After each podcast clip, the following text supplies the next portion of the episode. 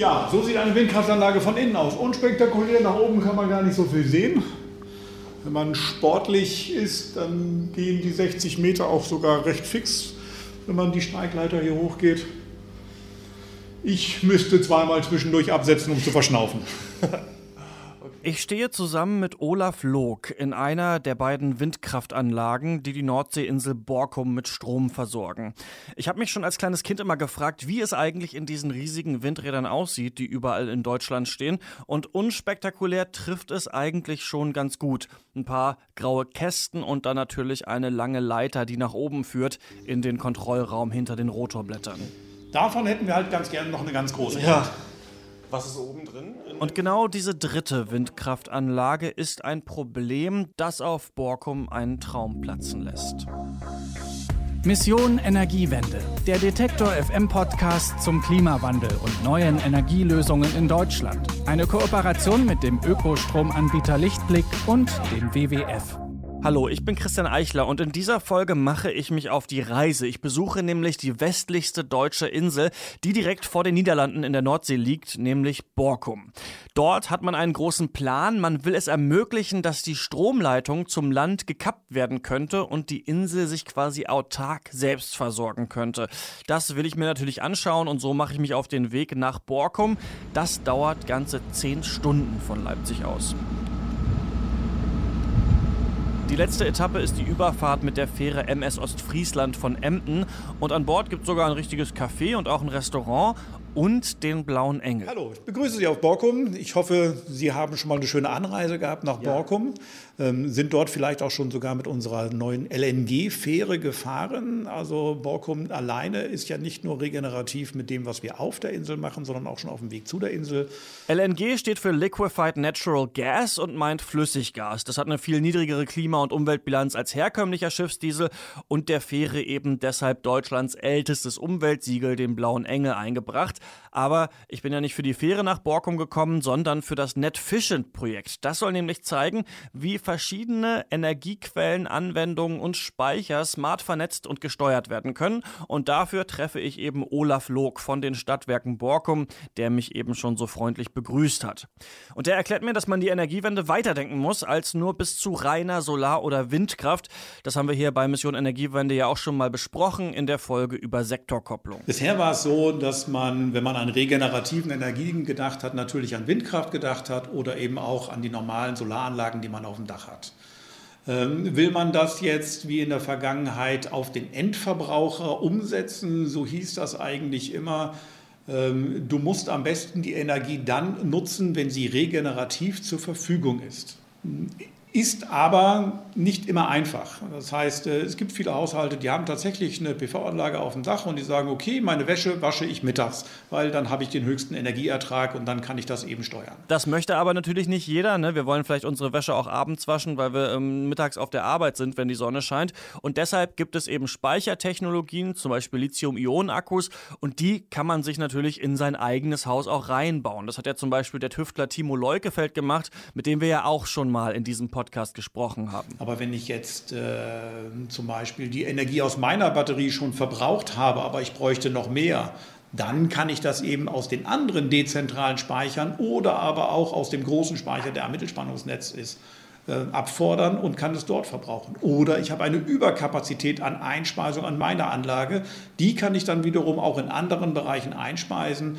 Darum geht es im Endeffekt, so gut wie möglich den Verbrauch einer Insel, jetzt von Borkum zum Beispiel, oder einer Region so zu managen, dass man so gut wie keine Energietransfer nach außen oder von außen hat. Und dieses Projekt heißt eben NetFishent, wird von der EU gefördert und läuft jetzt schon im vierten Jahr. Und daran hat man auf Borkum jetzt eben die letzten Jahre gearbeitet. Da wurde viel getüftelt, viel geschraubt und jetzt ist es live. Zum Beispiel laufen mehrere Photovoltaikanlagen zusammen. Wir haben 40 Kleinanlagen für normale Häuser.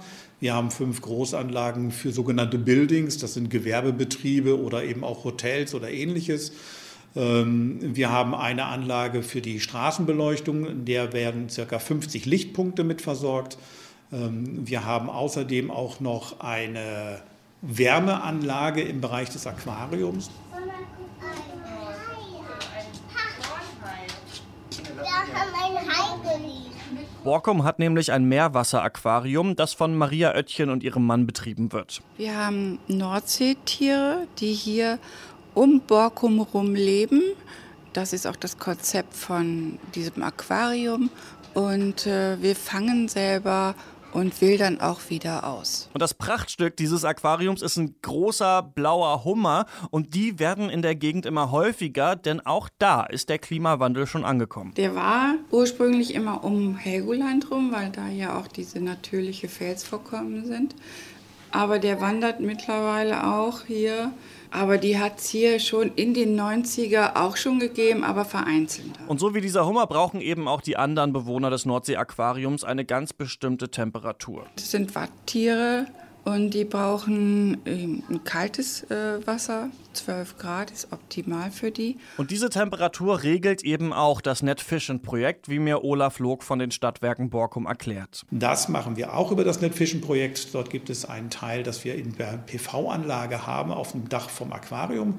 Ähm, und dort wird eine Wärmepumpe bzw. zwei betrieben, die einen Thermalspeicher fördern wenn man jetzt so zum Sommerbereich hin sagt, wir müssen grundsätzlich kühlen, dann geht man dort runter bis auf zwei bis vier Grad und dann kann man halt das Wasser aus dem Aquarium über Wärmetauscher damit kühlen. Bisher macht man das mit einer ganz normalen Wärmepumpe, die netzbetrieben ist und diese Energie wollen wir uns sparen und wir sagen, das kann die solare Energie auch. Das NetFission-Projekt nutzt also Solarstrom aus Photovoltaikanlagen, die es in Privathäusern in Borkum gibt oder eben auch auf dem Dach des Aquariums. Es wird aber natürlich auch Strom der zwei großen Windkraftwerke Kraftwerke, die sich auf der Insel befinden, eingespeist.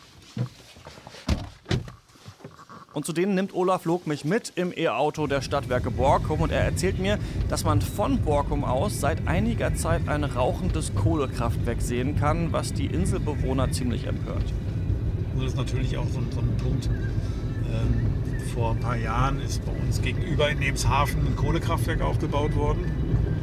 Und ähm, das ist den Borkummern ziemlich sauer aufgestoßen. Weil wenn man eigentlich mit allergiefrei bzw. einer Natur wirbt, die umwelttechnisch sehr gut sein soll und dann hat man so ein Kohlekraftwerk, ist das schon mal ein ganz schlechtes, ganz schlechtes Symbol, ganz schlechte Außenwirkung.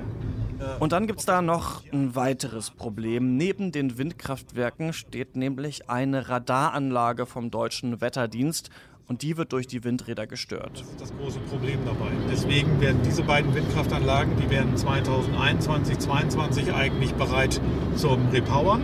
Dann sind die 20 Jahre alt. Dann werden die aber nicht mehr repowert werden dürfen, weil eben dieses Wetterradar dann dort steht und die sagen, neben uns darf kein, in Abstand von 5 bis 15 Kilometern, dürfen keine Windkraftanlagen aufgebaut werden.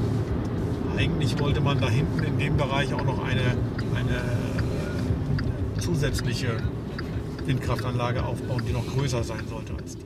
Damit platzt dann eben auch leider der Traum der energieautarken Insel, den man beim NetFission-Projekt lange vor Augen hatte. Ohne den Strom der Windkraftwerke wird es nicht ganz funktionieren. Man will sich jetzt aber immerhin darauf fokussieren, CO2-neutral zu werden. Das könne man auf jeden Fall noch erreichen, sagt Olaf Log.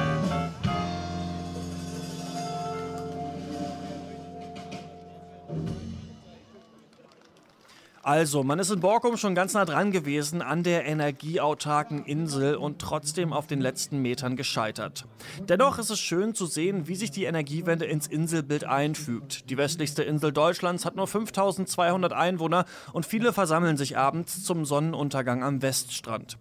Dann spielt die Band ein paar Klassiker und die 50 solarbetriebenen Straßenlaternen springen an.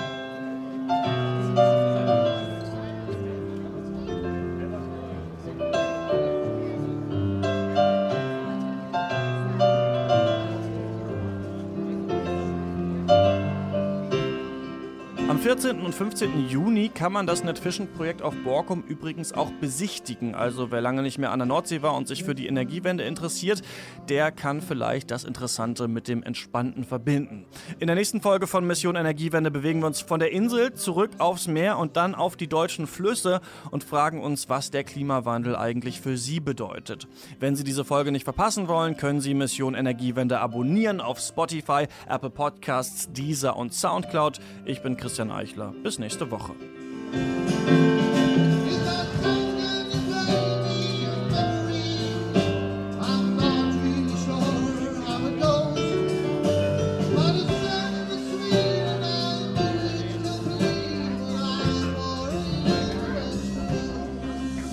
Mission Energiewende, der Detektor FM Podcast zum Klimawandel und neuen Energielösungen in Deutschland. Eine Kooperation mit dem Ökostromanbieter Lichtblick und dem WWF.